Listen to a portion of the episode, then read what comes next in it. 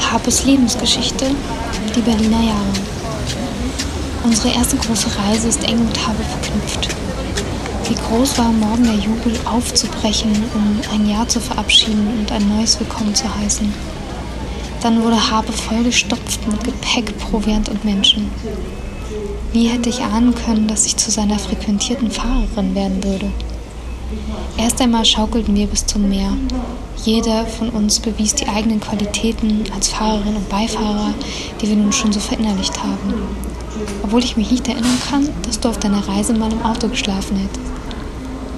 Als wir in Lund Neuankömmlinge abgeholt haben, bekam ich einen unbändigen Lachanfall und nicht mal, weil du irgendetwas besonders Komisches gesagt hättest, sondern einfach, weil ich so eine starke Verbindung zu dir gespürt habe in diesem Moment. Wer konnte mich sonst so zum Lachen bringen?